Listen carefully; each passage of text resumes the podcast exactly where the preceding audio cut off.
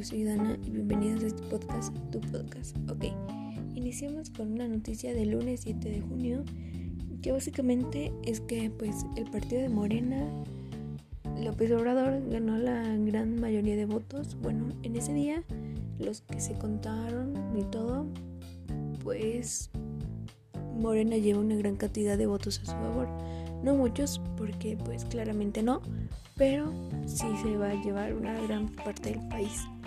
Ok, nos vamos a la noticia del martes a 6 de junio. Esta nos vamos un poco al otro lado del mundo porque se dice, se informa que en Italia una familia mató a pues a una niña por no quererse casar con su primo.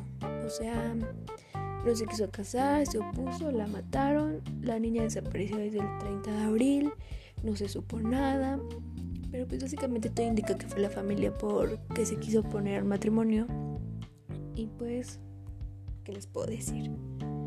Ok, ahora nos vamos a la noticia del miércoles 9 y nos volvemos a México, donde otra vez volvemos a hablar de un poco de política, o sea, de las elecciones, que el partido PAN también se llevó una gran cantidad de, de la Ciudad de México, o sea, en sus votos. Ok, nos vamos al jueves 10 de junio y acá la fiscalía comienza a hacer una investigación porque se cometió un delito el día de las elecciones. Ustedes dirán, ¿qué pasó? Ok, les digo.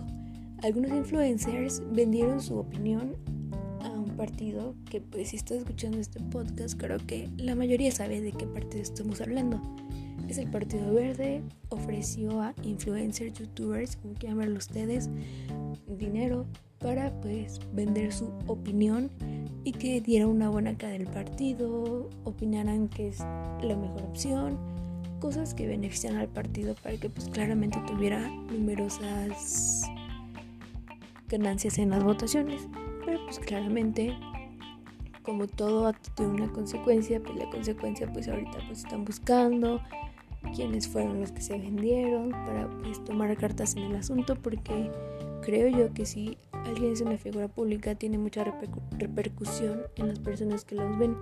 Entonces pues claramente si su influencer favorita dijo voten por tal partido claramente las personas lo van a hacer.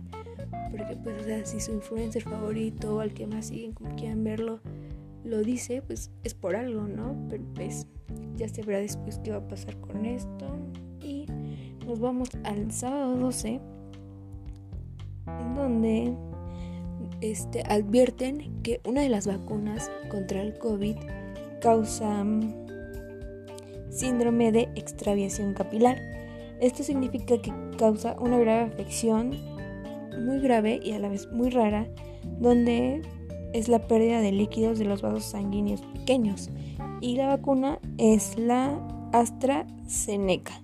Entonces, pues en la noticia básicamente se dijo que tenían que, o sea, que los que hicieron la vacuna tenían que informar que pues esta era uno de los efectos secundarios que causaba su vacuna para que pues la gente estuviera al tanto de lo que podría pasar. Ok, nos vamos al domingo 14 y aquí hablamos de que el aumento de migraciones, de o sea, el aumento de deportaciones, perdón, disculpen, eh, aumentó de enero a mayo. Fueron los deportados 84.226 mexicanos que residían en Estados Unidos.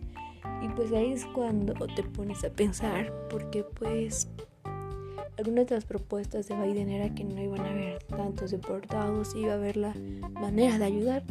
Y pues es algo como...